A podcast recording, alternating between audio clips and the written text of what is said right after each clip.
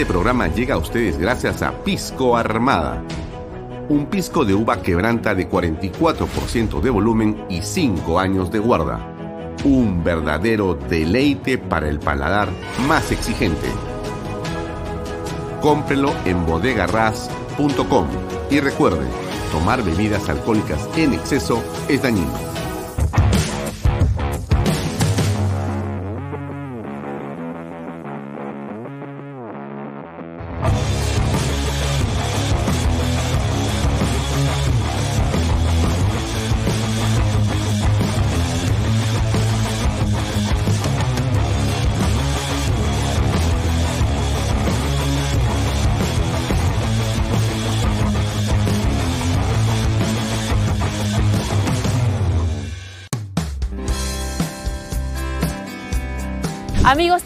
Una gran noticia y es que ahora GPR Inmobiliaria es un centro autorizado para la inscripción de techo propio. ¿Quieres conocer más detalles? Ven, acompáñame. Hola Elba. Hola Lucía. Elba, ahora GPR Inmobiliaria nos ayuda a realizar todos los trámites para acceder al bono de techo propio. Así es, Lucía.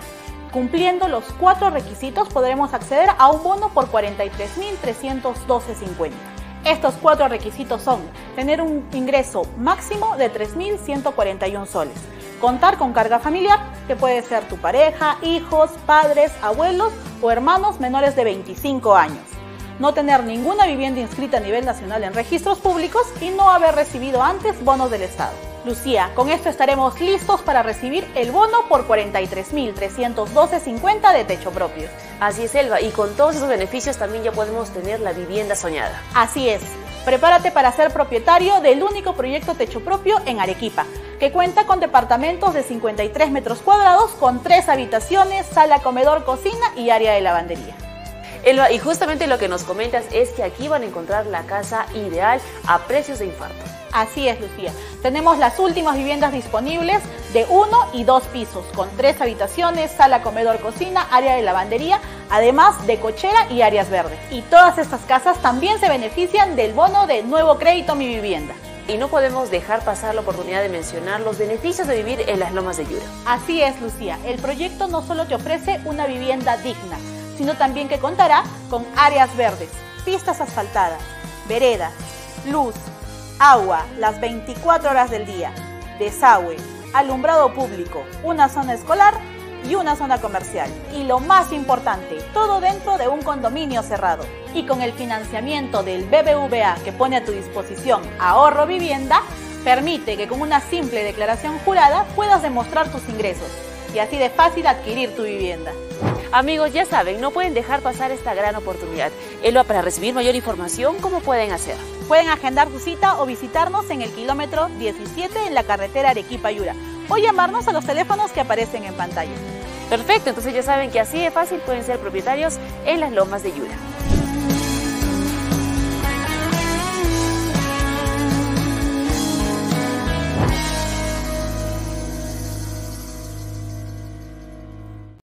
¿Qué tal amigos? ¿Cómo están? Muy buenas tardes. Gracias por acompañarnos. Son las seis y media en punto.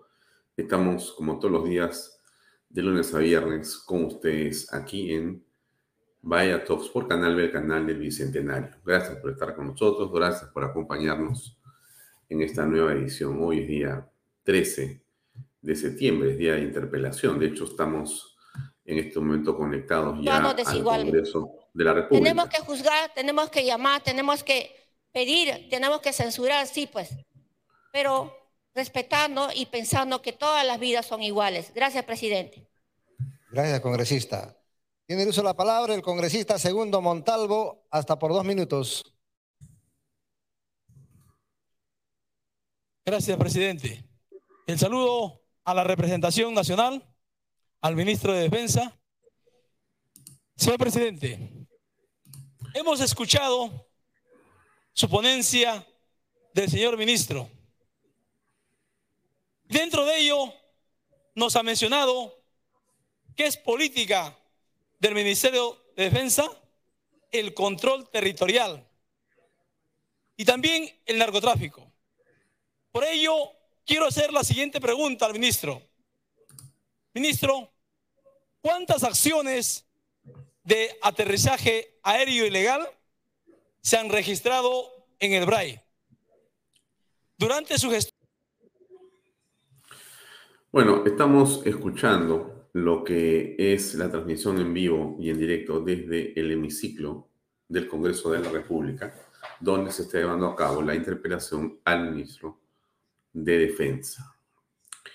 Eh, ¿Por qué está ocurriendo esto? A ver, el Pleno del Congreso interpela al ministro Jorge Chávez Cresta, quien tiene que responder 12 preguntas que ella se le envió con antelación sobre la eh, reacción de su sector tras el asesinato de cuatro miembros del ejército durante la emboscada terrorista en Putis, Ayacucho, el 4 de septiembre. Y también le preguntan sobre las acciones, eh, digamos, de lucha contra el terrorismo y narcotráfico en el Valle de los Ríos, Apurímac, N y Mantalo, Brae. ¿Correcto? Bueno, de eso se trata la interpelación. La interpelación es un grupo de, y un conjunto de preguntas que van al ministro. A ver, escuchemos un ratito qué está diciendo. Creo que es la congresista. Siempre. ¿Por qué? Porque es un mentiroso. ¿Qué podemos esperar de este señor que se niega a dar un paso al costado pese a su probada inoperancia e incapacidad? Y que le falta el respeto a este parlamento enviando a sus emisarios para que intenten comprar nuestros votos. Este ministro, además de mentiroso, está perdido. El Perú entero vio la pantomima que hizo frente a las cámaras, balbuceando una proclama sin contenido, mostrando una falsa preocupación por nuestros compatriotas caídos y fingiendo que tiene una estrategia para luchar contra el narcoterrorismo porque es un mentiroso. ¿Qué puede decir el aún ministro sobre las zonas liberadas y el robo de tierras por parte de los narcoterroristas en el Biscatán? ¿Cómo puede sustentar su estrategia contra el narcoterrorismo cuando en Quimpiri las comunidades ashanincas han sido despojadas de más de 2.000 hectáreas de sus tierras para sembrar coca ilegalmente? ¿Cómo puede justificar que el enfermero Jorge Contreras lleve prácticamente seis días secuestrado por terroristas? El pueblo necesita un país seguro, no a un ministro mentiroso. Necesito unas Fuerzas Armadas sólidas. Por eso le digo a la señora Boluarte que nos libre de una vez de este ministro. Los muertos de, de los peruanos se respetan. Fuera el mentiroso. Gracias, señor presidente. Gracias, congresista. congresista. Por favor. Eh, la invocación a la representación nacional es que las intervenciones se respetan. Creo que no es necesario adjetivar. El respeto tiene que primar, estimados colegas congresistas, se trata de un ministro de Estado, se trata de señores congresistas.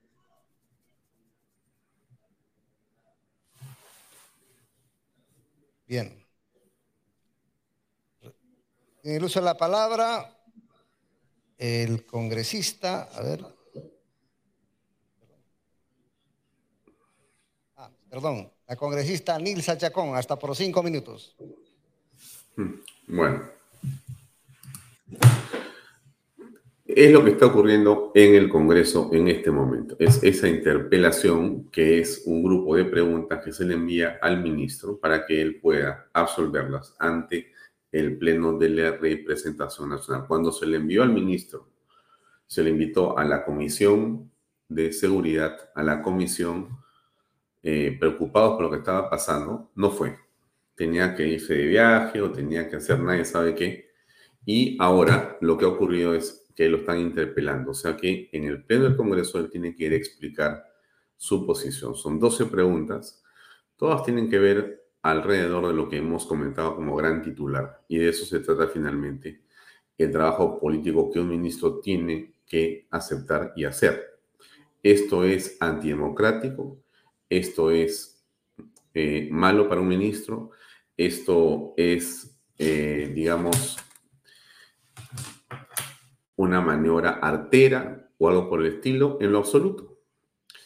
en realidad, ser ministro de Estado es un eh, cargo eh, básicamente político. Tiene algo de técnico, pero tiene mucho de político. Es decir, lo que tiene que hacer un ministro de una cartera es responder, es liderar, es comunicar, es, eh, no diría mm, gerenciar, porque la palabra gerenciar no es, podríamos llamar gestionar las gerencias, básicamente conociendo qué es lo que están haciendo y poder tener claro cuál es el camino o la orientación del gobierno para que la cartera en la que se desempeña pueda llevarse adelante de una manera correcta. Pero el cargo es un cargo básicamente político, 100% político. Eso es muy interesante no perderlo de vista. O sea que no se está sentado en un ministerio eh, para no responder a la prensa no se está en un ministerio para no responder a los congresistas. Y no se está en un ministerio para mandar emisarios al Congreso o a los medios para que te traten bien. Porque eso no se hace. Solamente la torpeza política puede llevarte a hacer una cosa parecida. ¿Qué es lo que ha estado diciendo la congresista Patricia Chirinos, una de las firmantes de la interpelación, hoy día en la mañana y en las últimas horas. Nada, nada, eh, digamos, eh, diría yo, algo bastante, bastante grave. Escuchen ustedes. El jefe del gabinete del... A ver, vamos a escuchar bien, ¿ya? Han estado... A ver si me dejan poner el audio. Creo que hay una manito por ahí del enemigo eh, hago?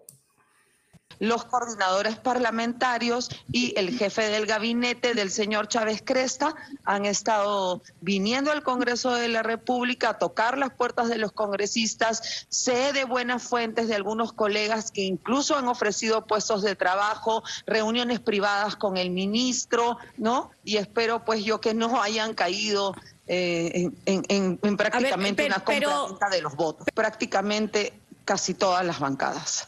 Están tocando todas las puertas, incluso, y puedo hablar por mí misma también, me han llamado alrededor de ocho personas, supuestamente amigos míos, a interceder por el señor Chávez Cresta. ¿no? Cosa que no va a eh, ocurrir porque yo no me voy a reunir con él de manera privada. Se le ha invitado formalmente al Congreso de la República y entre él y yo solamente puede haber una relación a nivel formal y de gobierno a, Congreso. Bueno, eh, no sé usted qué piensa, pero yo creo que lo que está haciendo la congresista Chirinos es lo que corresponde. Lo que corresponde. ¿En qué sentido? En el sentido de que eh, producía la interpelación, o sea, mejor dicho, producía la invitación a la interpelación, producía, en realidad yo me atrevería a decir que el señor Chávez Cresta es un pésimo político. Bueno, es mi opinión, ¿no es cierto? Entonces yo tengo una opinión, yo puedo opinar. Usted también puede opinar, todos podemos opinar. Mi opinión es que es un pésimo político. Pésimo. Hay irregulares y malos. Este es pésimo. Porque en lugar de hacer política abierta, franca, directa, desde una cartera tan importante como la de defensa, él se ha dedicado a hacer exactamente no sé qué pero si se está peleando con una congresista, realmente es eh, de lo más absurdo. Y está hace rato él con una actitud de este tipo, ¿no? Eh, miren nuevamente lo que dice en otro espacio la congresista Chirinos. Ahí va no se dejen llevar por los intentos de negociados que está haciendo el señor eh, Chávez eh, mediante sus coordinadores parlamentarios. Lo hemos visto ayer en, en, un programa de televisión, incluso también el jefe de su gabinete ha estado por aquí buscando y tocando puertas a los congresistas, incluso a mí misma y quiero denunciar este hecho. Hay muchos eh, amigos, entre comillas, que me han buscado porque son íntimos amigos del señor Chávez Cresta y quieren interceder por él para que yo no ponga la censura. ¿Cuál es el pedido que le han realizado? que me siente a conversar con el señor Chávez Cresta. ¿Le ofrecieron algo a cambio de este pedido? ¿Estas personas allegadas al ministro de Defensa? Conversar con él. Eh, sé que están ofreciendo puestos de trabajo, a mí no me lo han hecho directamente, pero sé que están ofreciendo puestos de trabajo, sé que están ofreciendo muchas cosas eh, a otros congresistas, colegas míos que me lo han contado. ¿Puestos de trabajo? ¿Dónde puestos de trabajo? ¿Ministerio de Defensa? En Ministerio de Defensa y en distintos ministerios, porque creo yo que hay muchos ministros y gente del gobierno de la señora Boluarte que está apoyando al señor Chávez Cresta. Hmm. Bueno, yo no sé si lo que dice la señora Chirinos eh, es cierto o no es cierto, pero déjenme decir lo siguiente, si fuera cierto, es tremendo. Ya por esa sola razón debería ser inspectorado el ministerio del señor Chávez Cresta.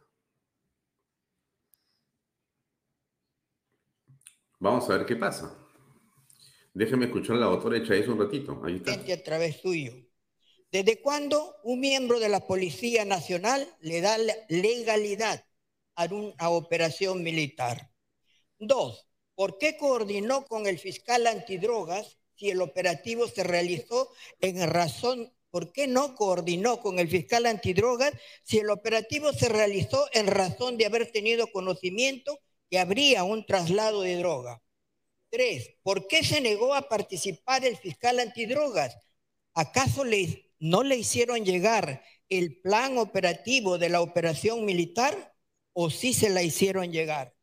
¿Dónde estuvo la respuesta de auxilio y apoyo inmediato a la, a la patrulla si se sabe que cada patrullero tiene un dispositivo electrónico spot que se activa automáticamente cuando creando un botón de pánico que permite la ubicación exacta de, la, de la emergencia y con ello enviar a los helicópteros y a las patrullas especiales.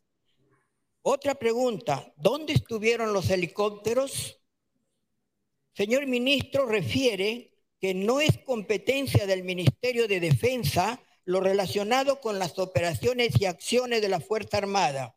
Sin embargo, habría que recordarle que el artículo 10.4 de su ley orgánica establece como una de sus competencias la de supervisar las operaciones y el accionar conjunto de las Fuerzas Armadas, entre otras, entre otras competencias que bien le, le podrían haber eh, facultado tener una mejor coordinación para el éxito de este operativo y evitar así la muerte de los valerosos militares que hoy lamentamos. Gracias, presidente. Hmm. Bueno, ustedes están escuchando el tenor de lo que ocurre en el Congreso en este momento. Me preguntan algunos amigos que están conectados con nosotros si hoy día va a estar con nosotros Pepe Pardo. Ahí está la respuesta. La pregunta tiene una respuesta positiva.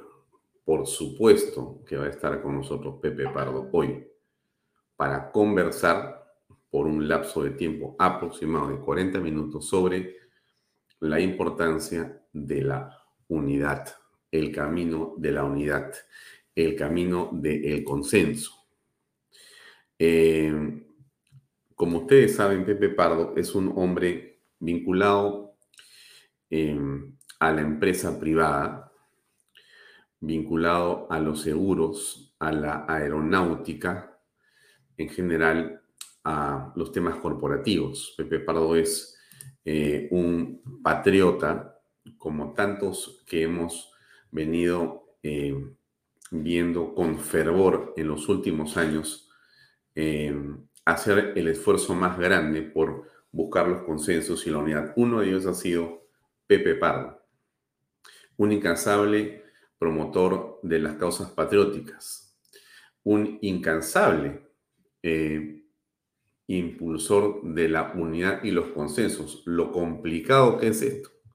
Por momentos eh, parece imposible, se los digo con franqueza, pero eh, Pepe Pardo tiene pues una tiene muchas cualidades, ¿no? Una de esas cualidades es su perseverancia, cosa que yo admiro en las personas muchísimo, ¿no? Porque eh, algunos solemos sentirnos desanimados, algunos solemos no tener eh, esa perseverancia suficiente, algunos tiramos la toalla. Bueno, eh, este hombre, Pepe Pardo, no tira la toalla.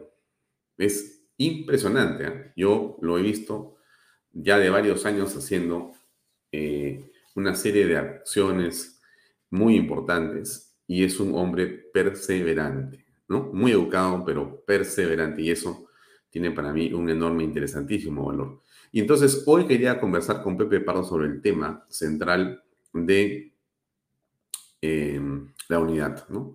estamos polarizados y la pregunta es cómo nos vamos a despolarizar, si es que vale, vale el término. Ustedes han escuchado ya lo que ha hecho la congresista Patricia Chirinos en el hemiciclo y lo que ha dicho en las últimas horas. Tremendo tema. Está hablando William. Ya que es para todos los sectores, porque todos sabemos que no es un tema de policía, no es un tema de Fuerza Armada, es un tema de todos los sectores del Estado y agencias del Estado. Entonces, tiene bajo control a la Sedena o con el nombre que tenga lo tiene. Y si tiene responsabilidad con la Sedena, quiere decir que tiene autoridad sobre los otros sectores también, porque el Ministerio de Defensa es solamente para asuntos de carácter militar.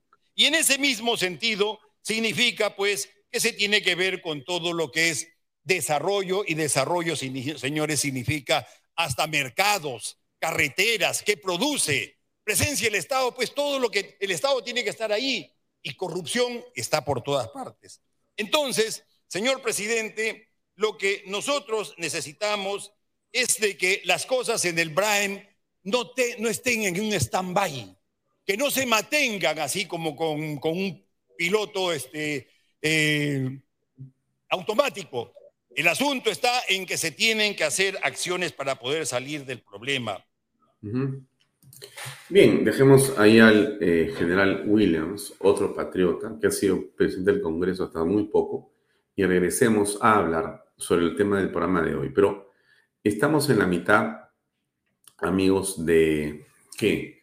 En la mitad de una discusión política que yo creería que hay mucha gente que no percibe o en todo caso no entiende o en todo caso ah, podría darle lo mismo.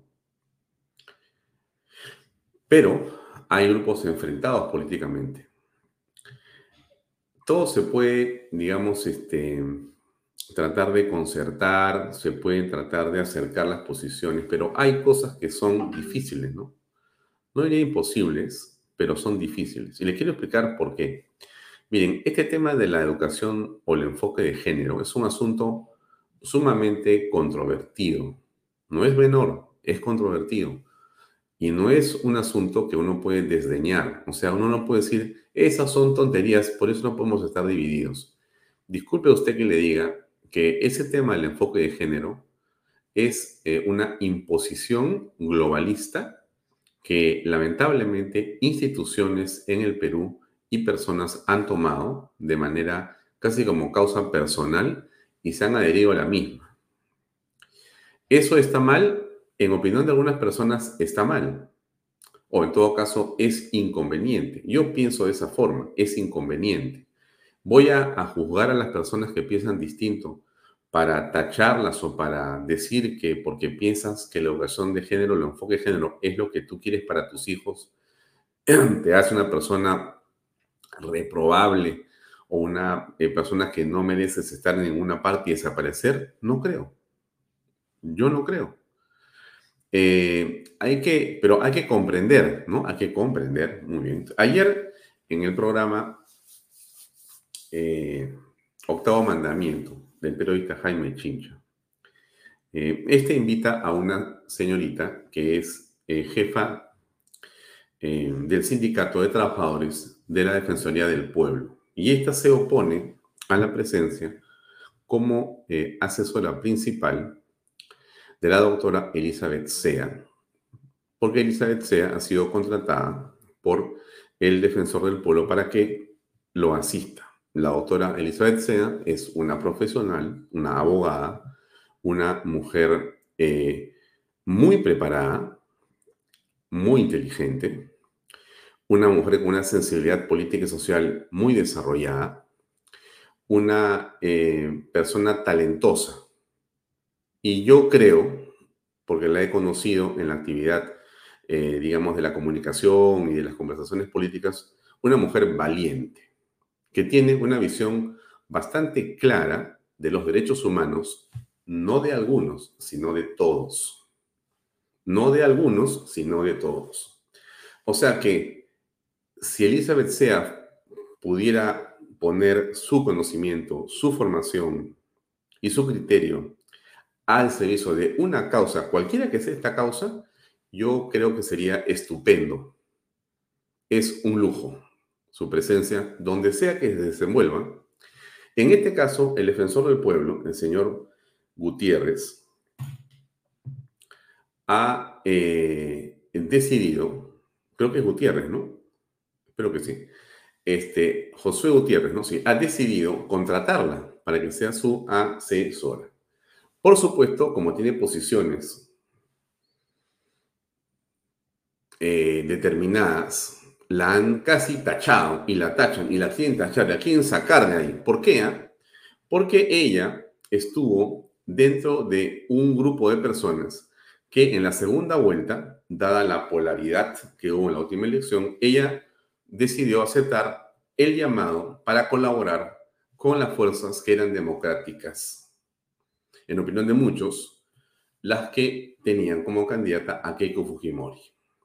Así como estuvo la eh, doctora em, Elizabeth Sea, estuvo también en la parte económica el doctor Carranza, un economista que fue ministro de Economía durante la época del gobierno segundo de Alan García, un hombre que de nuestro punto de vista es un lujo eh, intachable y un profesional sumamente competente. Y por cierto, si hubiera ganado esa opción y no la de Pedro Castillo, como lo he sostenido yo en otras conversaciones, eh, como lo dije el día que me invitaron en un debate en Canal 4, se me todos los de, que, me han invitado porque me dejaron hablar, pero no importa. Entonces, lo, le, digo yo, si es que hubiera ganado esa opción, de hecho, el Perú hubiera tenido un salto en su economía muy importante. Hubiéramos salido seguramente más rápidamente de la pobreza hubiéramos recuperado fuerza en la clase media estaríamos creciendo a otros niveles. Muy bien, la historia no fue así, usted ya conoce lo que pasó. Pero quiero decirle lo siguiente, una de las razones por las cuales, según esta señorita que es jefa de los sindicatos del Ministerio Público, la señora y doctora Sea no puede trabajar en la Defensoría del Pueblo es porque estuvo en algún momento en ese equipo. Es fujimorista, le dicen. ¿Mm? O sea, digamos que si tú, ella no es fujimorista de carnet, porque no está inscrita en el partido fujimorista, la doctora, o sea, que yo sepa, y además estoy seguro que no es así, además he conversado con ella varias veces, ella no está en el fujimorismo, para nada, ella ha colaborado en ese momento, en fin, y ni siquiera ha colaborado, ha participado de, de, un grupo de personas que ponían evidentemente su pecho frente a las circunstancias que el Perú se estaba jugando, y fue un una, una posición sumamente correcta, en mi opinión, y en opinión de muchas personas, pero la quieren tachar. Entonces, déjenme ponerle este pedacito de la entrevista que hace el señor Chincha a la señorita que es esta jefa del sindicato, para que usted escuche su razonamiento, ¿no? Es bien interesante ¿eh? escucharlo. Y después le quiero poner, dado que mejor busco a alguien que tenga más capacidad para explicar qué es la, ideología de género, después escuchamos a Agustín Laje. Tres minutos más. Mientras vamos viendo lo que pasa en el Congreso, que como usted se da cuenta, esas problemáticas y finalmente llegar a ellos y que el, país se sienta que el Estado sí está para el servicio. De... Está en el debate y va a continuar. Chávez Cresta no la tiene fácil. Yo creo que eh, políticamente hablando, es una metáfora lo que voy a decir, pero yo creería que políticamente hablando, Chávez Cresta está muerto. Es mi, digamos, percepción de las cosas. De repente me equivoco como tantas veces. Le pongo el segmento pequeñito de tres minutos de la entrevista que el señor Jaime Chincha le hace a esta señorita, para que usted comprenda y piense y diga cómo termina siendo esto posible. A mí me, causa extrañeza que, que, se, que se pueda descartar a una persona así, pero es todo un conjunto de cosas. Vea usted la entrevista de estos tres minutos, por favor. El segmento, aquí va. Estamos acostumbrados dentro de la no es el perfil de profesional al que estamos acostumbrados dentro de la institución, porque sabemos además porque esta persona tiene pronunciamientos públicos, se maneja en redes sociales y, por ejemplo, tiene un discurso anti-enfoque de, enfoque de género en las políticas de, educación, ¿no? Mm.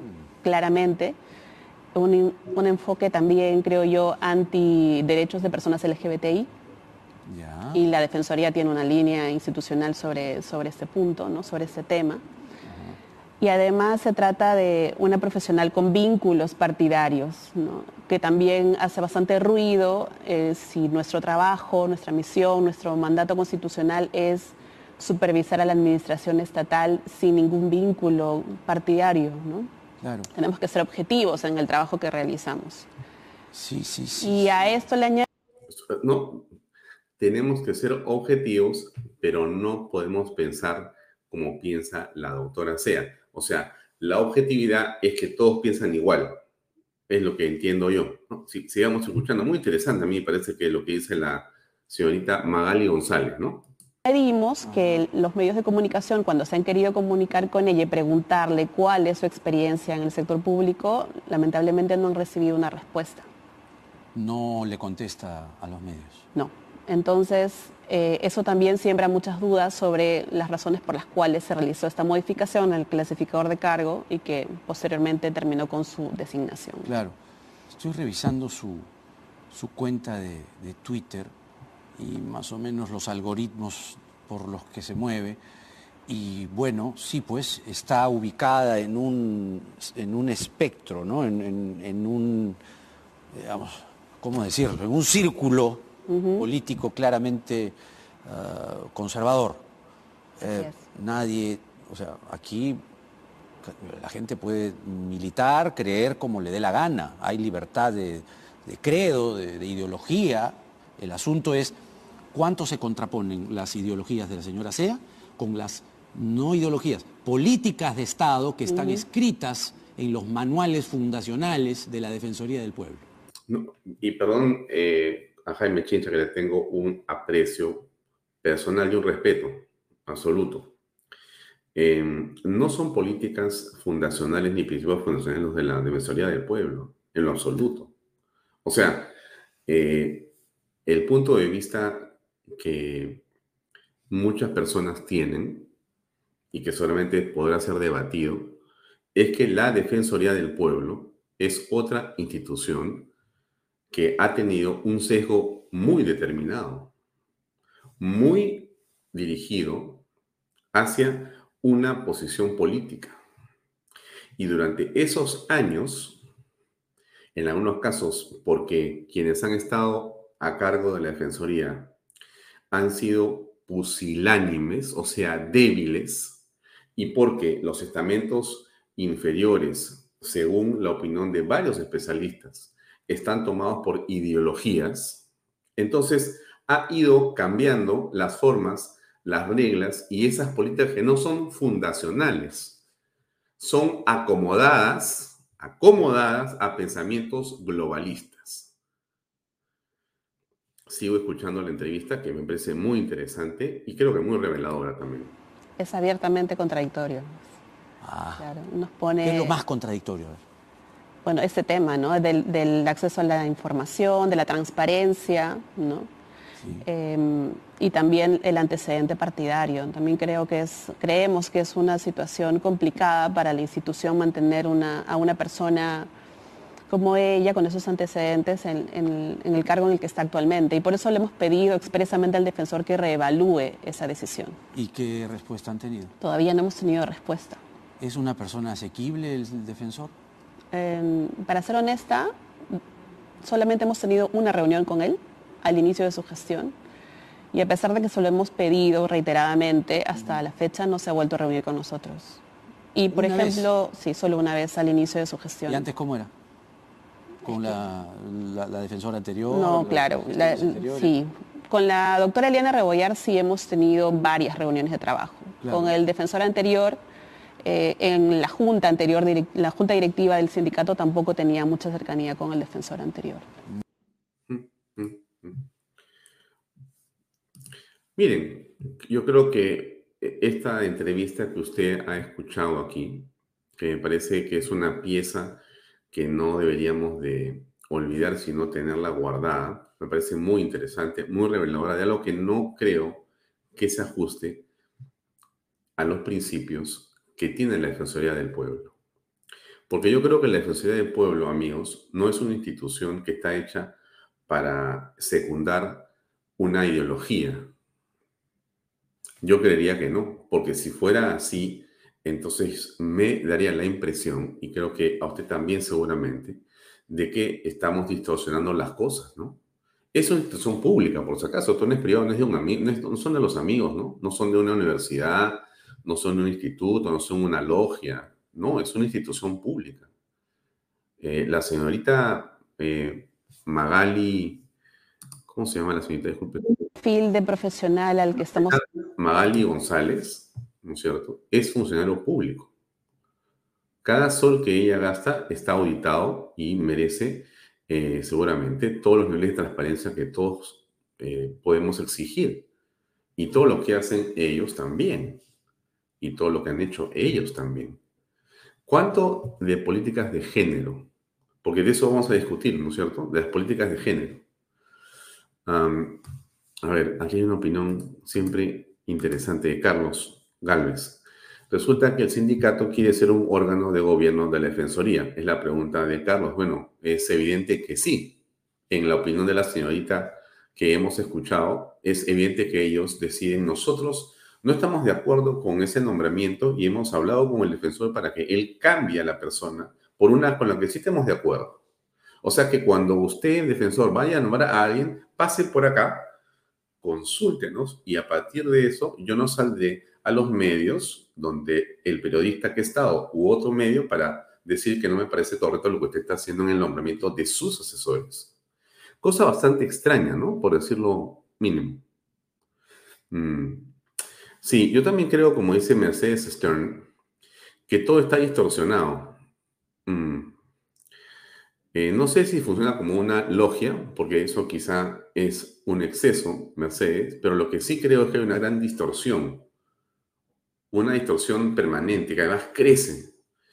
Eh, y como yo no sé qué es la ideología de género, de repente, déjenme ponerles eh, esto que ha dicho en una entrevista alguien que ha escrito, que da conferencias, que se ha enfrentado en debates múltiples dentro y fuera de su país y que es a estas alturas un conferencista reputado internacionalmente como es el señor Agustín Laje, que ha estado en este programa varias veces invitado, pero él, en esta entrevista que le pongo, cuenta qué es el enfoque de género, la ideología de género. A ver si nos hace comprender mejor de qué estamos hablando.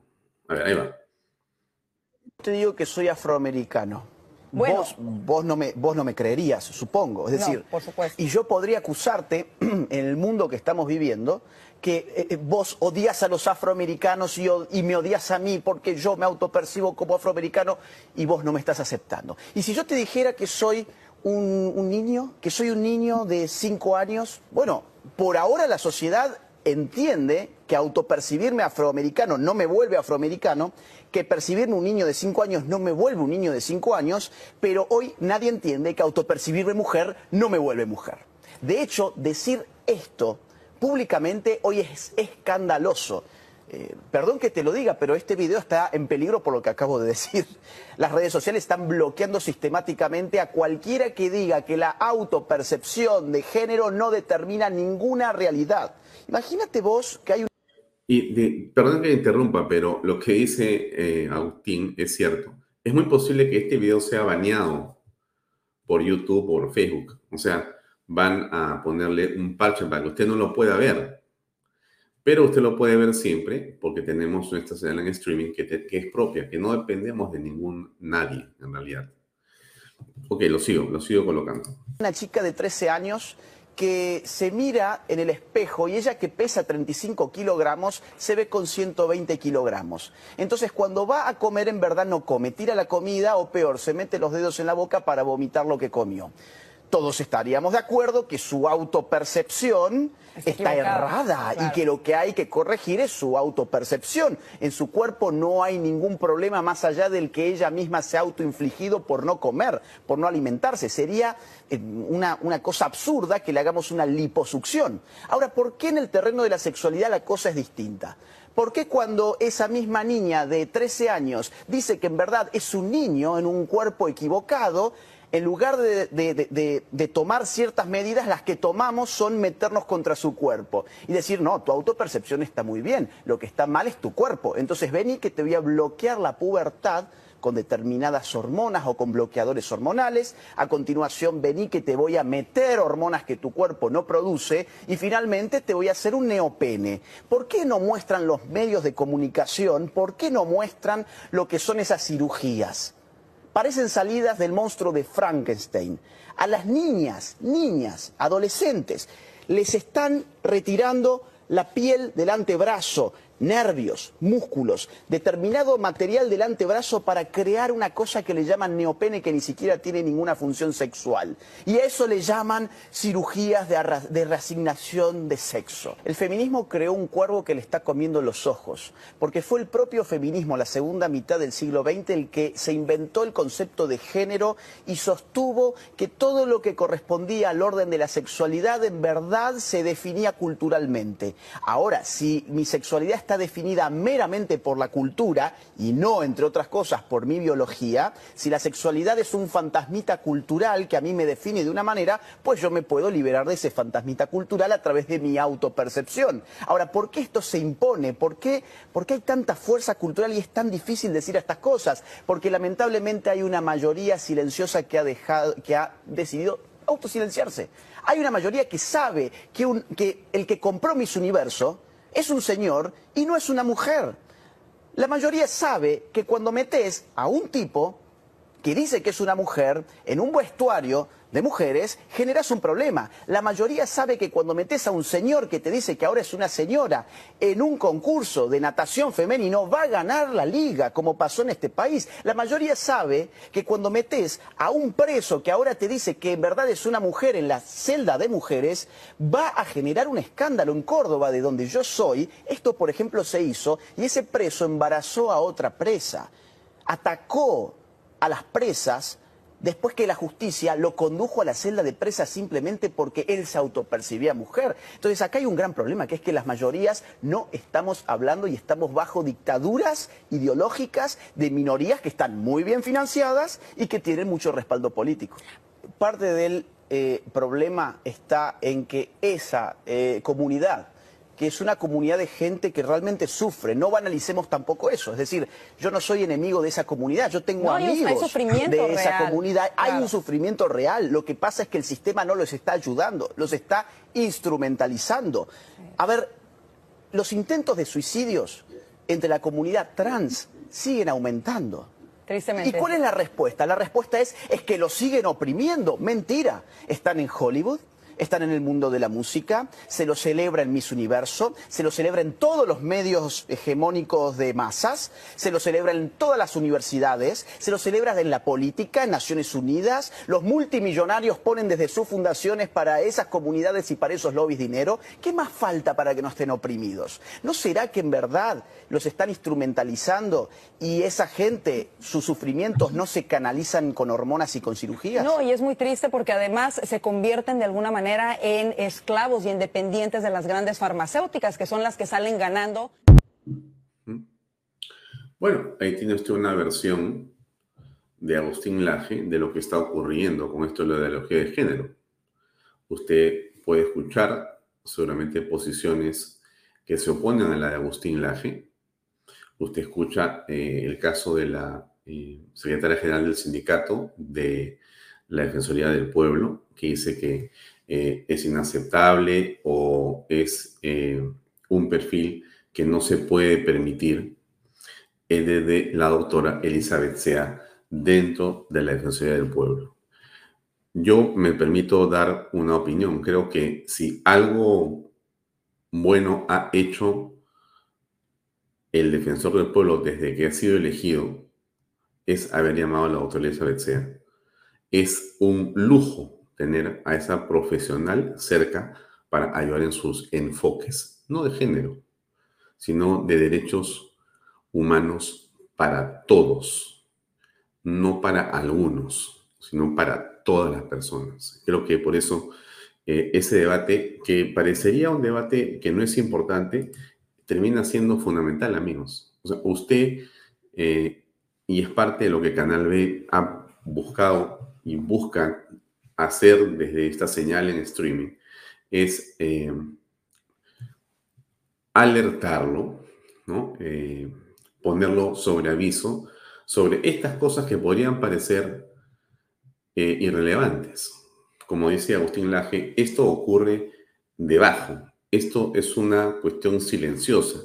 Esto avanza a una potencia y una fuerza increíble. En este momento se están dictando talleres de género en diversas instituciones del país, pagados con el dinero suyo y mío, para enseñar a la gente o obligar a la gente a que piense de una manera determinada.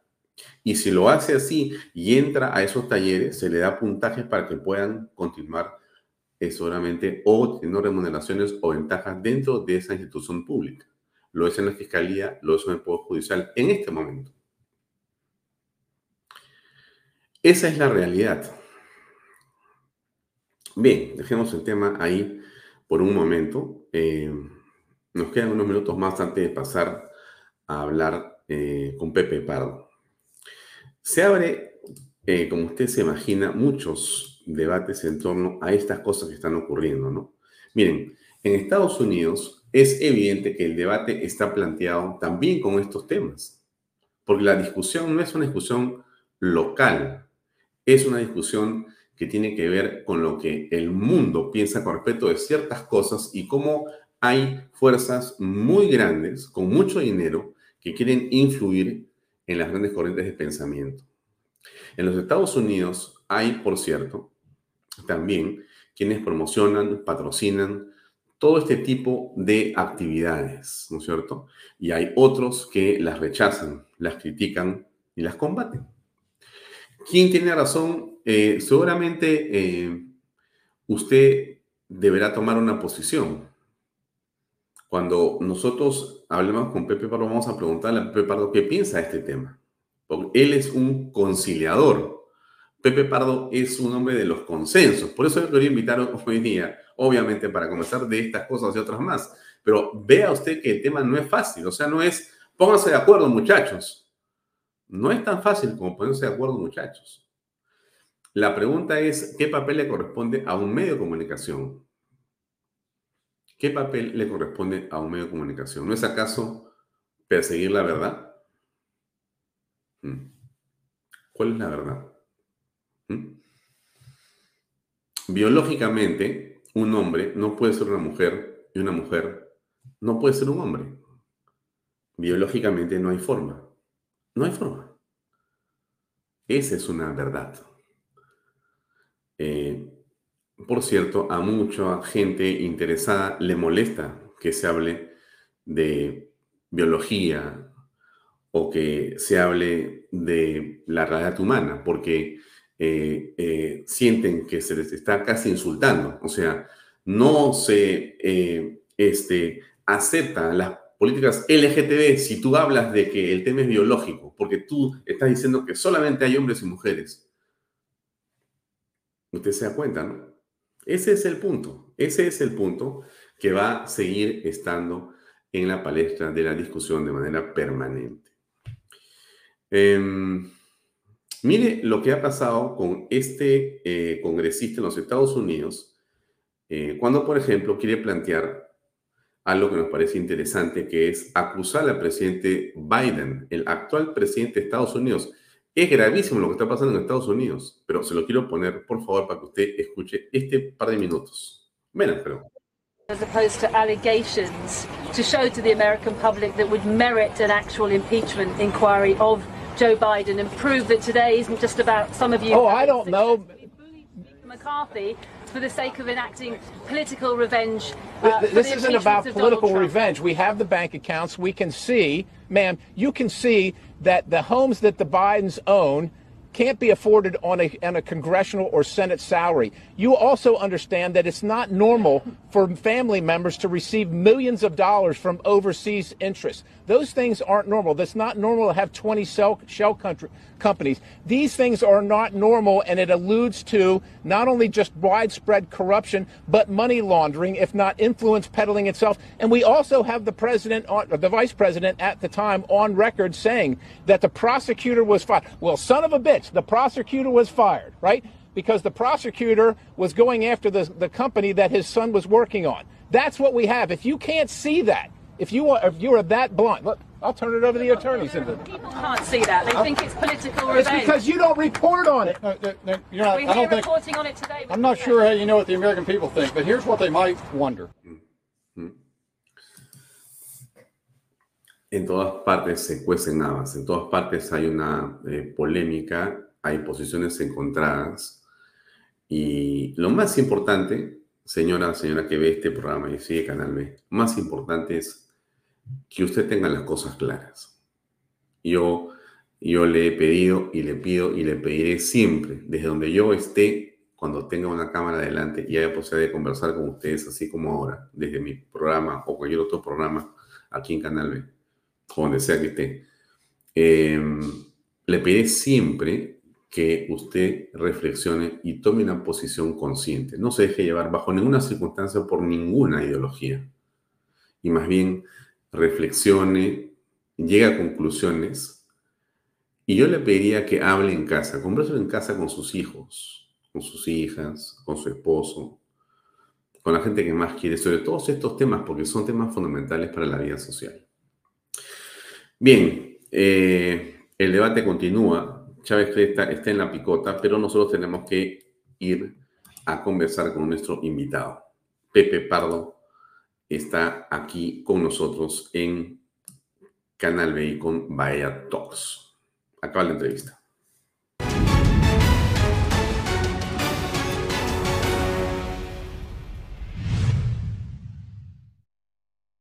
Bien amigos, seguimos en Bahía Talks como hoy, eh, y usted sabe, es un día de interpelaciones ministeriales. Hoy día, como lo hemos comentado antes, el ministro de Defensa y en general el ambiente es un ambiente que de alguna forma crispado, o por lo menos con un debate público abierto. Hemos querido invitar a Pepe Pardo.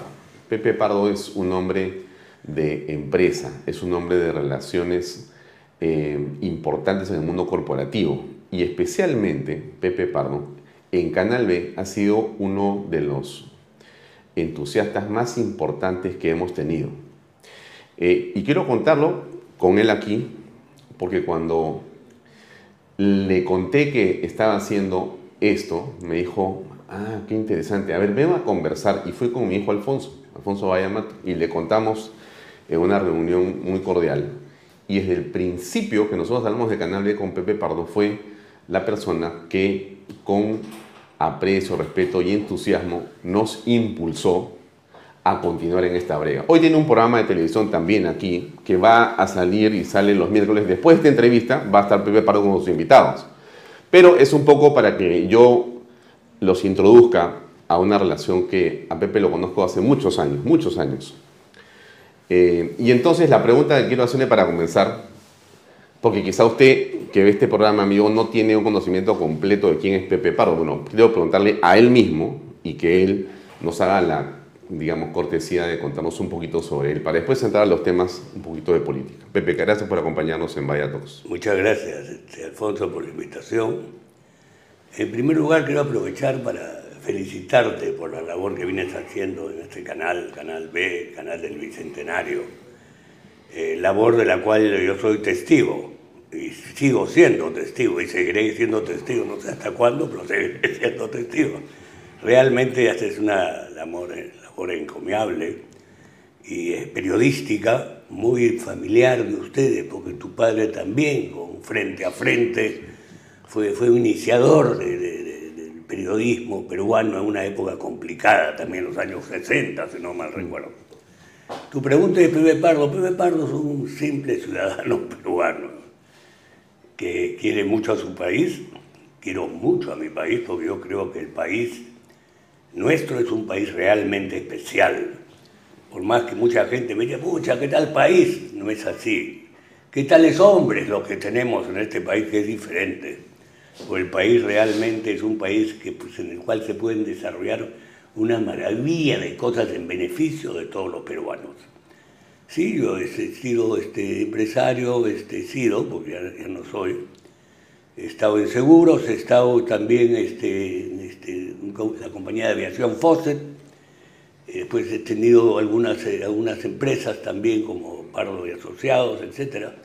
Pero mi labor ahora acá específicamente es hablar de nuestro país y hablar de la forma y manera como podemos salir de esta situación tan complicada.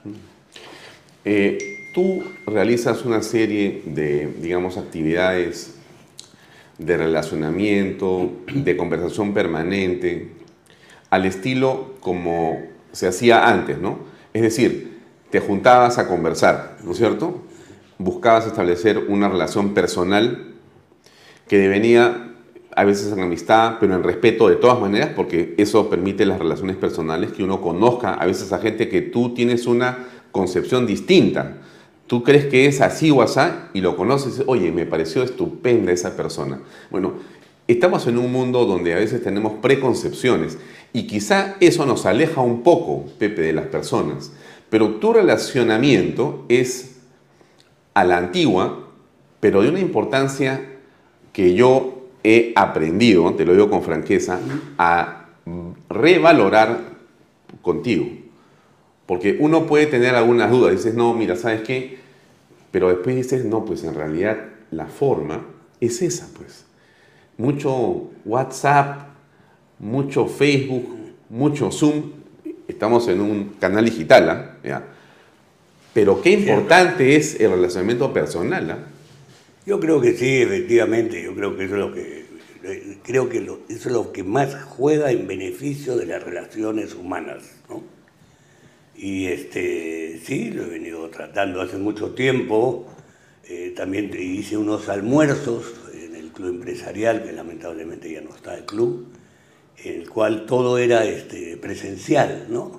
Ayudé mucho también a, a algunos políticos, como el caso de mi amigo PPK, que a pesar de su mal gobierno no deja de ser mi amigo, seguirá siendo mi amigo, y ahí todo era presencial, y, era la, acción presencial juega muchísimo en las relaciones, porque así uno no solamente entiende a la persona, sino que además tiene la posibilidad de poder saber qué piensa, la comprensión es más directa, más abierta, más presencial.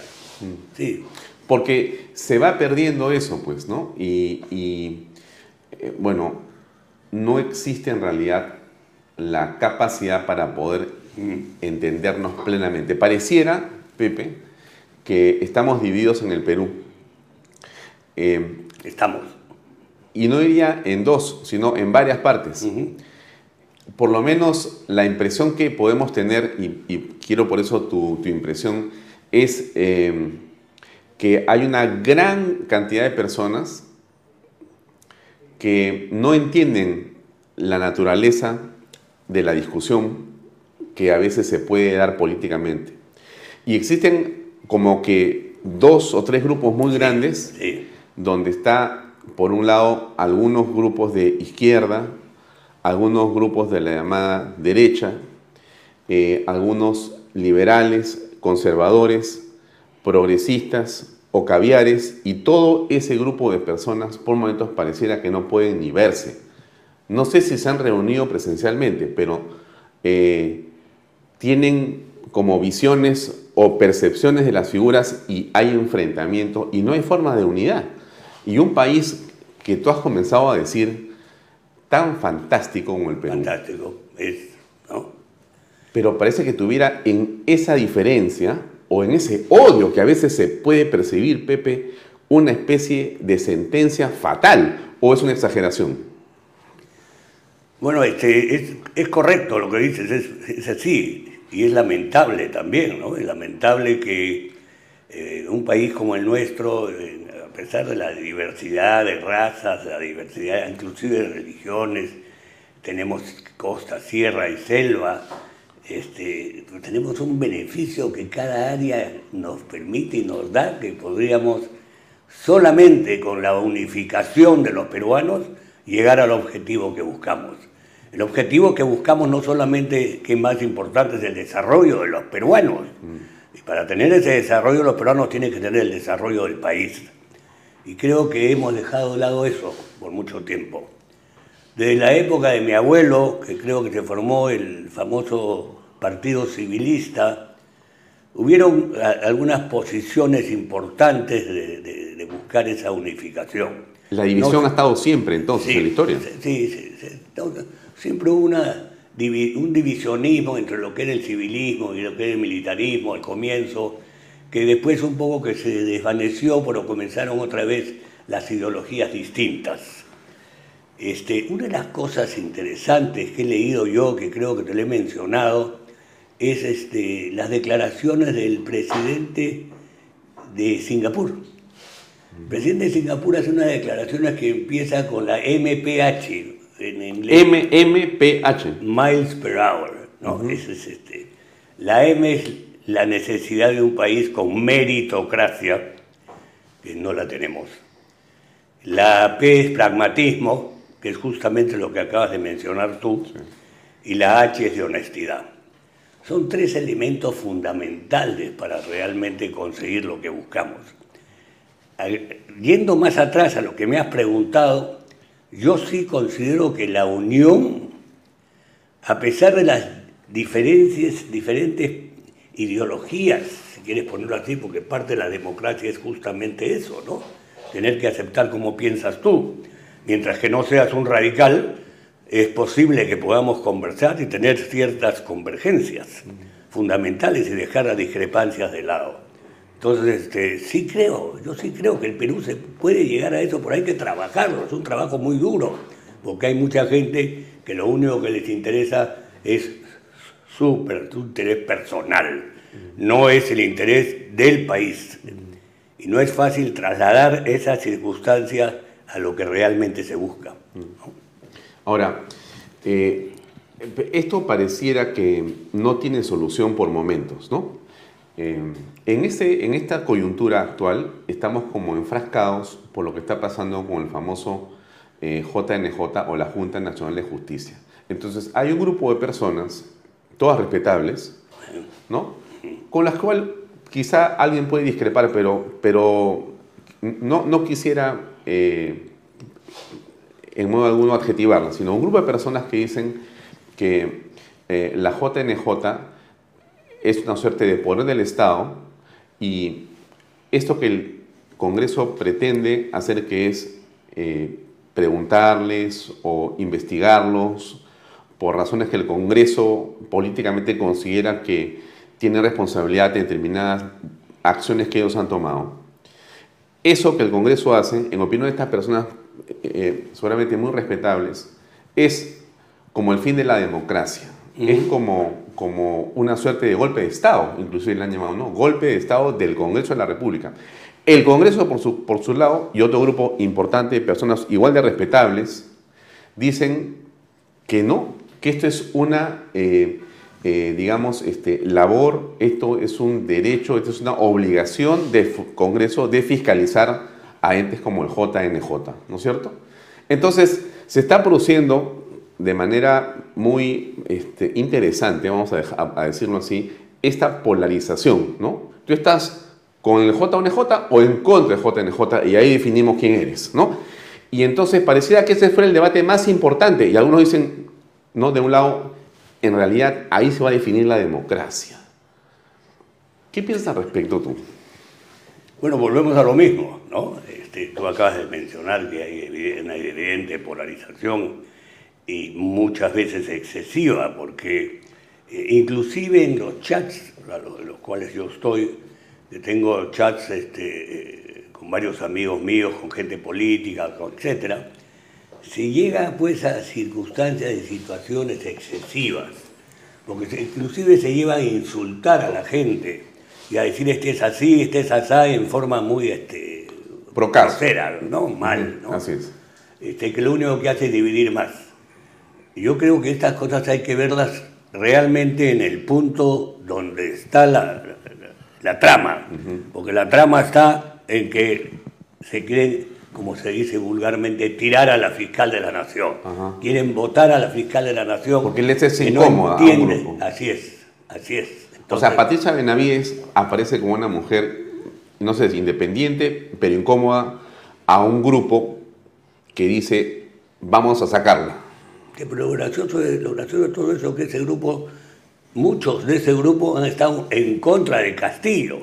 Y lo que ha hecho la fiscal de la Nación, que juega fundamentalmente en lo que estamos ahora con una cierta tranquilidad de subsistencia, es de que justamente ella fue una de las protagonistas de que realmente Castillo esté ahora donde esté, donde, en la cárcel. ¿no? Mucho que agradecerle a Patricia Benavides, tenemos. Por supuesto, por supuesto, así como tenemos que agradecerle a las Fuerzas Armadas también, tenemos que agradecerle al Congreso, tenemos que saber entender que no todo tiene que ser como cada uno quiere que sea. Esto tiene que tener siempre un objetivo, que es el objetivo de buscar lo mejor para el país y no estar en, estos pleitos innecesarios que acaba de mencionar, que lo único que hacen es generar mayor división y más, problemas para el, para el Perú. Pero esa visión que tú tienes, que es una visión que tú eh, mantienes permanente en tus reuniones y en tus almuerzos, que es la visión de la concordia, de la unidad y del consenso, parece esquivo hoy en el país, porque hay como posiciones irreconciliables. ¿no? Por ejemplo, dicen, mira, una posición puede ser alguien que diga, eh, yo defiendo la vida, otro dice, no, yo defiendo el aborto. Bueno, es un poco complicado que se pongan de acuerdo, ¿no? Dejémoslo ahí. Yo estoy de acuerdo con la este, enfoque de género, ¿no? Yo estoy en desacuerdo con el enfoque de género. Eh, y no hay cómo encontrar un camino. Otro ejemplo de esa pequeña o gran, digamos, discusión es lo que ha ocurrido con la doctora Elizabeth Sea, que ha sido nombrada asesora del defensor del pueblo hace unas horas o hace unos días. La autora Elizabeth Sea nos merece a nosotros el mayor de los respetos y conocimientos porque es una profesional muy capaz en el campo de los derechos humanos, es una abogada muy conocida. Hace unas horas, en Canal N, la eh, jefa del sindicato de trabajadores del defensor del pueblo, de la defensor del pueblo, ha dicho que ella considera que no debe estar una persona que ha tenido o tiene una posición, por ejemplo, contraria al enfoque de género como asesora del defensor del pueblo. Ha dicho también esta señorita que, por ejemplo, este, como la señora Elizabeth Sea, en algún momento durante la campaña presidencial pasada, eh, en la segunda vuelta, fue un grupo de esos muchos que estuvieron cerca del equipo técnico de Keiko Fujimori, como ha manifestado esa posición política, está negada a poder ser parte de la Defensoría del Pueblo. Hoy día leía algo que me llamó la atención, porque una ex conocida dice, ¿cómo puede decirse eso? ¿Cómo puede decirse eso? Si hacer política es un derecho que todos tenemos, y si yo tengo una posición A o B, ¿por qué eso me invalida a mí frente a un eh, eh, ente técnico determinado, ¿no es cierto? O sea, que el que hace política está condenado, o sea, no puedes hacer nada si tú en algún momento manifestaste públicamente, no tu carnetización, ¿ah? porque la doctora Sea no, no tiene carné fujimorista, la doctora Sea ha participado como otros profesionales en un momento en el cual dijeron, pueden ustedes, sí, yo puedo ayudar, como lo hicieron exministros y personas cuyas digamos, calidades no podemos cuestionar. Lucho Carranza, por ejemplo, ¿no es cierto? Lucho estuvo en el equipo económico de Keiko. Yo no, yo no le diría pues nunca a Lucho Carranza fujimorista, aunque eso no es un demérito, pero no le puede decir, no pues, o sea, con Lucho Carranza nunca, porque él estuvo en el equipo de Keiko. Oye, pero ¿qué tiene que ver eso? O sea, en ese momento, este, la decisión que tomó profesionalmente era de ayudar a un grupo de personas a llegar a, a, a, manejar la cosa pública de una buena forma. Pero te das cuenta, son vericuetos, son discusiones y nos alejan, Pepe, de lo central, porque, porque la discusión no arregla la pobreza. Estoy de acuerdo contigo, pero hay que hacer el trabajo, el trabajo periodístico juega un papel importante en todo esto, ¿no? Sí, eh, los medios de comunicación, etcétera.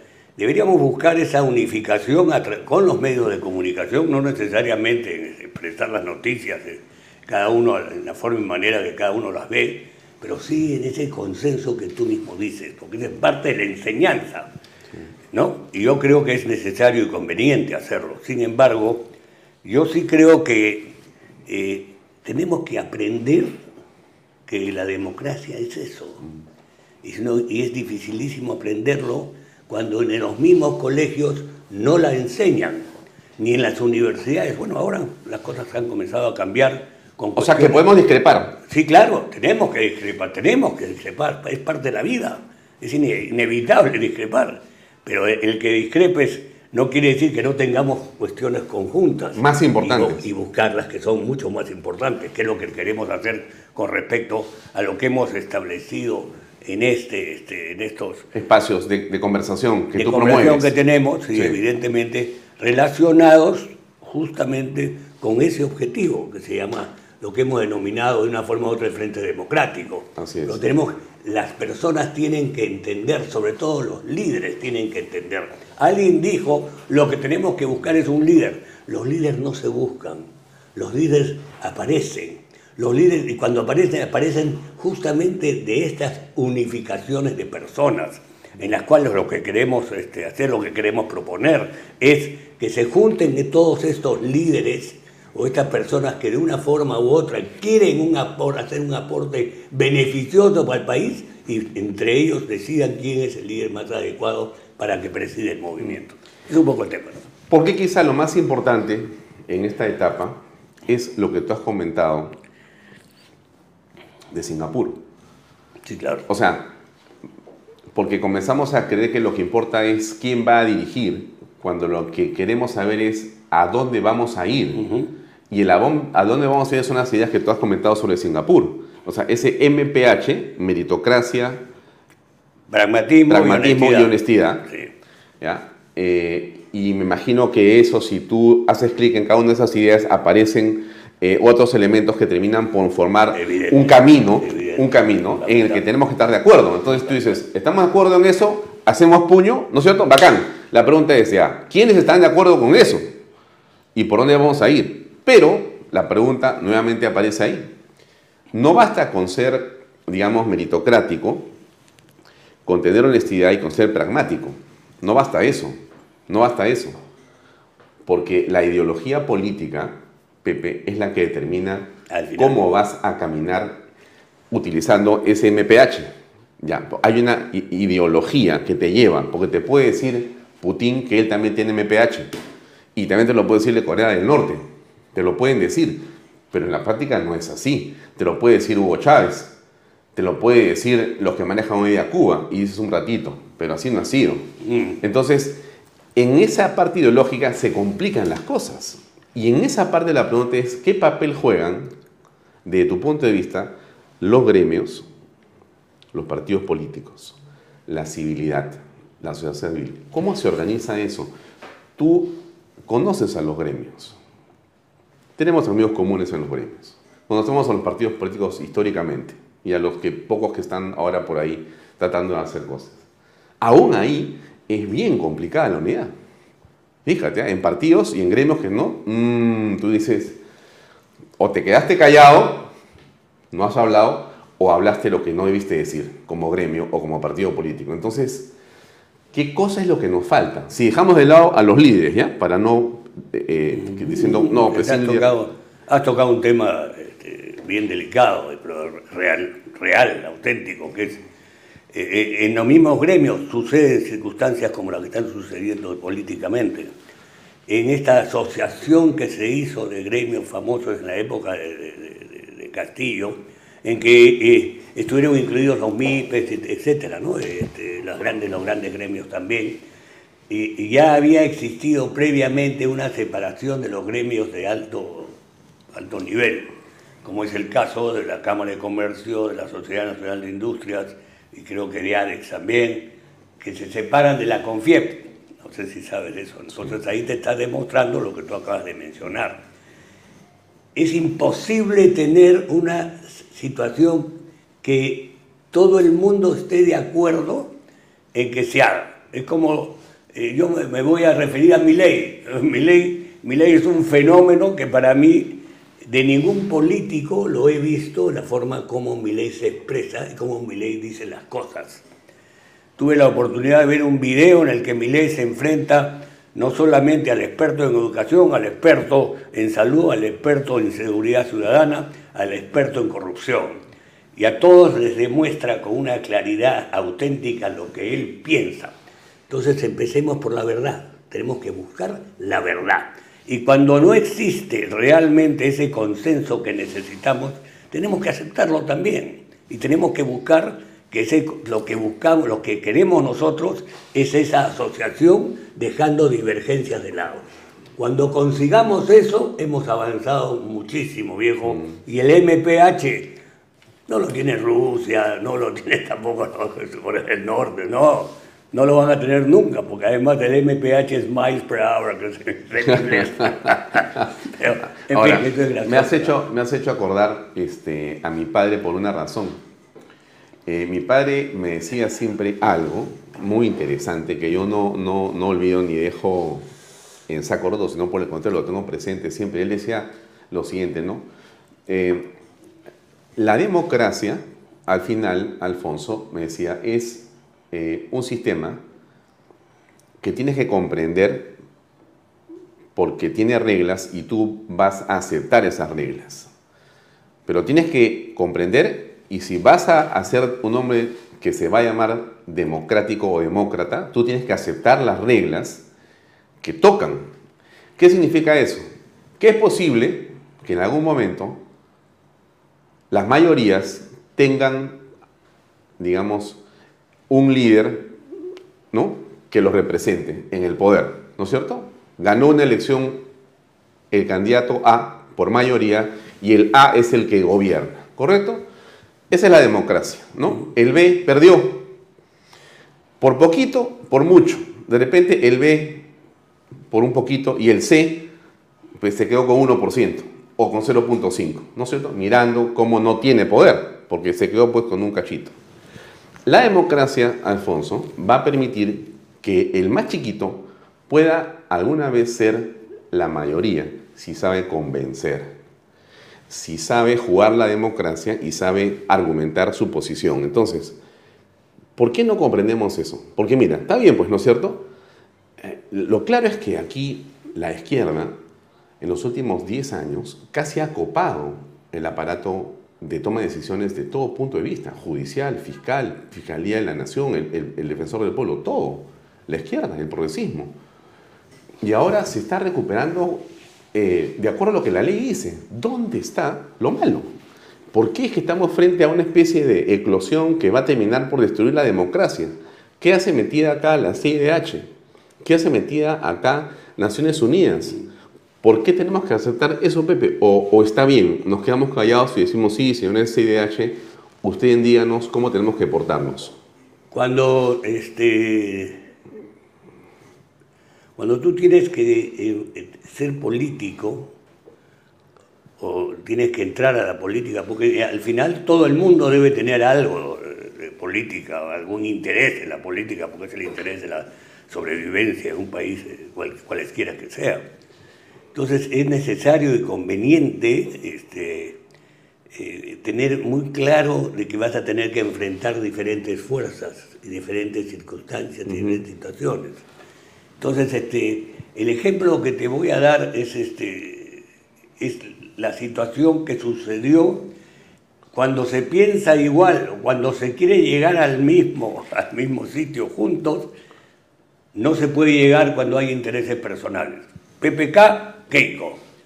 En ese momento el país estaba en una circunstancia y una situación... Alucinantemente buena. Bueno. Nunca en la historia del Perú ocurrió algo así. Estamos en lo mismo.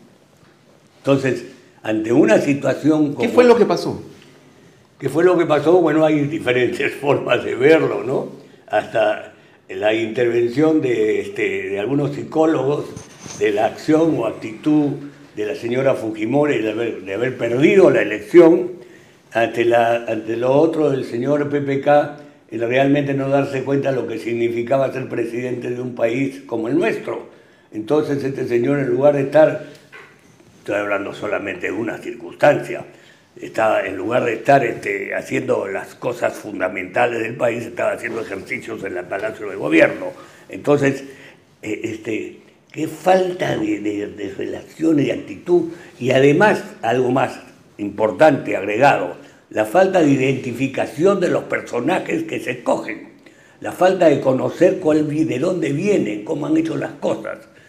Vizcarra, ¿qué cosa era Vizcarra? Vizcarra, aparentemente producto de todo el periodismo en líneas generales, era el mejor, el mejor presidente regional, en esa época no sé si era gobernador o presidente. Fue una construcción falsa. Claro, nadie, nadie hizo o lo que es. Hoy, hoy día voy a tener en mi programa justamente eso, vamos a hablar de corrupción. Mm. Nadie se dedicó realmente a investigar. Eduardo Herrera lo hace, que va a estar en mi programa esta noche. Pero es, esas cosas son fundamentales, importantes. No hay, no hay el interés de realmente conocer y saber todo lo que te rodea para hacer una propuesta que vaya en beneficio de las mayorías. Aquí no hay, no existe el personal. Y, y has hablado de la corrupción, ¿no? Fíjate, hoy día el comercio pone en primera página, creo que son 54 congresistas investigados por la Fiscalía. La pregunta que todos nos hacemos es, oye, pero ¿no se supone que existe los este, organismos del Estado que filtran algo de eso para que, está bien, pues pueden pasar 5, no 10, pero 54, o sea, casi la mitad del Congreso tiene investigación fiscal por cosas de, de antes y algunos pocos de ahora, pero es increíble. Todos tienen como una cantidad de anticuchos alucinantes. Es como lo que sucede cuando nombran a los ministros. Es como sucede que en lugar de hacer la investigación previa, adecuada, y saber cuál es la persona que no tiene todas esas cuestiones personales de denuncias y situaciones complicadas, escogerlos adecuadamente y saber justamente ahí radica la meritocracia. Entonces, la meritocracia ah, incluye el saber cuál es la persona que tú estás realmente contratando, si quieres poner la palabra contratar o estás nombrando, ¿no? En un cargo tan importante como un ministerio. ¿Cuántos ministros hemos tenido cuestionados? Pues no solamente en la época del Castillo, anteriores también. no, pues son cientos, ¿no? Cuestionados hay cientos. Entonces, lo que hace Eduardo Herrera creo que es un inicio importante. Hay que buscar fórmulas como esa, tratar de apoyarlas, ¿no? Y tratar de realmente eh, conseguir esa información fundamental para tener gente de primer nivel, que es, este, de Singapur lo dice con mucha claridad. Mm. La meritocracia, eh, decidí nombrar a mi primer ministro sabiendo exactamente de dónde venía, qué cosa había estudiado, dónde vivía y todo. Y hoy ese primer ministro, que es un hombre de Harvard, creo que no sé de dónde, es un hombre que realmente me ayuda a desarrollar mi país. Ahora, para ir cerrando, no, no quitarte más tiempo. Ya es una pena no, ya tienes, ya, tienes, ya tienes tu programa enseguida. este, pero la pregunta va por el lado de, de los gremios de los empresarios, ¿no? los gremios empresariales, que son tan importantes en el país. ¿no? Y mira, hay gente este, que yo he descubierto a través tuyo, valiosísima, eh, patriota y que no ha tenido ningún temor en decir lo que piensan y seguir al frente en las circunstancias pasadas recientes, ¿no es cierto? Con Castillo, de muchas maneras se definió dónde estabas parado, en verdad. O sea, o aplaudes a Castillo, o te haces el loco, o te enfrentas a Castillo como había que hacerlo. Pero muchos gremios prefirieron quedarse en silencio. No sé si eso es estratégico, pero en todo caso, ¿qué reflexión podemos hacer? Yo entiendo, para terminar mi pregunta, que no se puede decir todo lo que se quiere decir a veces, porque como, insisto, eh, no es que seas o no valiente, es que las empresas o las organizaciones empresariales son eh, de una dimensión muy grande y tienen una serie de hechos y circunstancias que no pueden estar en un debate político. Pero ¿cómo aprecias tú eso? ¿No crees que a veces pareciera que, no sé si la palabra, déjame decirte la hacía, al gran empresariado le falta más entendimiento de la política? ¿O de repente es una exageración de mi parte? Eh, puede ser, no, yo, yo pues, estoy un poco de acuerdo contigo. Este, y me apena que el empresariado realmente no tenga una actuación mucho más. ¿Categórica? Categórica es la palabra, ¿no? Sin embargo, si hay gente muy preparada, como el caso de Bustamante, que creo que ahora que maneja la CONFIEP es un joven preparadísimo, muy inteligente, muy capaz, que evidentemente él no solamente es quien toma las decisiones, sino tiene un grupo dentro de la CONFIEP. Tienes, tienes en muchas instituciones empresariales, en las mismas MIPES, tú sabes que hemos, hemos invitado a nuestro grupo, a veces a los presidentes de las gente MIPES. Gente muy preparada. Gente muy preparada que muchos de ellos dispuestos. Y además quiero agregar a que tenemos gente que ha sido empresarios y que hoy día están en ese camino político. Por ejemplo, mi amigo Fernando Sillones, que es para mí uno de los mejores este, empresarios, uno de los mejores políticos que he conocido, porque es un hombre que habla con la verdad, la verdad. Añaños es otro, Carlos Añaños también, Carlos Nehaus también. Tenemos dos o tres muchachos jóvenes apristas muy buenos también. Sumamente Entonces tienes este chico Carranza, que todavía está muy joven, que también va a estar en Miscot. Así es, en unos minutos más. Buenísimo, hijo de Patricia Chirino. Así es. Tenemos gente, tenemos gente preparada, tenemos gente capaz, tenemos gente que está dispuesta y también gente que viene también de las, este, asociaciones empresariales. Hay que llamarlos, este, Alfonso. Nadie los llama, nadie, hay que llamarlos, hay que llamarlos, hay que juntarlos, hay que hablen con estas gentes, con nosotros también, que formen parte de los grupos de unidad, que es lo que tenemos que buscar. Muy bien, Pepe, te agradezco mucho por tu tiempo en este programa. Viene ahora eh, a continuación reflexiones, ¿no? a las 8 eh, A las 8 de la noche. Así que este, te deseo éxito en tu programa y gracias por acompañarnos esta, esta noche en Mayatox. Hasta otra oportunidad. Te agradezco la invitación. Este, para mí es un placer trabajar en Canal B y realmente hacer de, que este canal, conjuntamente con el trabajo tuyo, el trabajo de todos los que estamos pertenecemos de una forma u otra al canal, llegue a lo que realmente se busca. Muchísimas gracias. Gracias, Pepe. Amigos, eso es todo por esta noche. Hemos estado con Pepe Pardo. Eh, a continuación viene Reflexiones, su programa con dos invitados estupendos. Eh, y como nosotros será hasta mañana a las seis y media en otra edición de Bahía Talks por Canal B, el canal del Bicentenario. Gracias y muy buenas noches. Este programa llega a ustedes gracias a Pisco Armada. Un pisco de uva quebranta de 44% de volumen y 5 años de guarda. Un verdadero deleite para el paladar más exigente. Cómprelo en bodegarras.com y recuerde, tomar bebidas alcohólicas en exceso es dañino.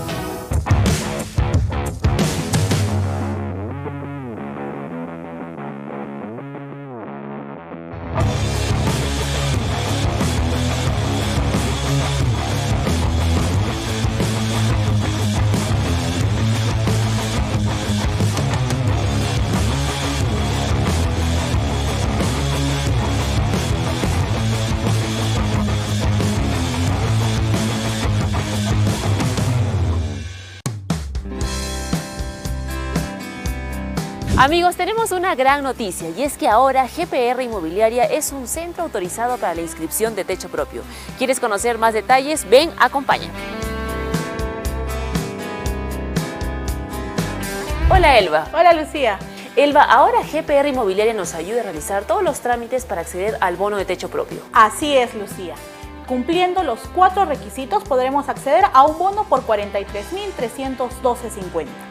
Estos cuatro requisitos son tener un ingreso máximo de 3.141 soles, contar con carga familiar, que puede ser tu pareja, hijos, padres, abuelos o hermanos menores de 25 años, no tener ninguna vivienda inscrita a nivel nacional en registros públicos y no haber recibido antes bonos del Estado. Lucía, con esto estaremos listos para recibir el bono por 43.312.50 de techo propio. Así es, Elba, y con todos esos beneficios también ya podemos tener la vivienda soñada. Así es. Prepárate para ser propietario del único proyecto techo propio en Arequipa, que cuenta con departamentos de 53 metros cuadrados con tres habitaciones, sala, comedor, cocina y área de lavandería. Elba, y justamente lo que nos comentas es que aquí van a encontrar la casa ideal a precios de infarto. Así es, Lucía. Tenemos las últimas viviendas disponibles de uno y dos pisos, con tres habitaciones, sala, comedor, cocina, área de lavandería, además de cochera y áreas verdes. Y todas estas casas también se benefician del bono de nuevo crédito Mi Vivienda. Y no podemos dejar pasar la oportunidad de mencionar los beneficios de vivir en las lomas de Yura. Así es, Lucía. El proyecto no solo te ofrece una vivienda digna, sino también que contará con áreas verdes, pistas asfaltadas, veredas, luz, agua las 24 horas del día, desagüe, alumbrado público, una zona escolar y una zona comercial. Y lo más importante, todo dentro de un condominio cerrado. Y con el financiamiento del BBVA que pone a tu disposición ahorro vivienda, Permite que con una simple declaración jurada puedas demostrar tus ingresos y así de fácil adquirir tu vivienda. Amigos, ya saben, no pueden dejar pasar esta gran oportunidad. Elba, para recibir mayor información, ¿cómo pueden hacer? Pueden agendar su cita o visitarnos en el kilómetro 17 en la carretera Arequipa-Yura o llamarnos a los teléfonos que aparecen en pantalla. Perfecto, entonces ya saben que así de fácil pueden ser propietarios en las lomas de Yura.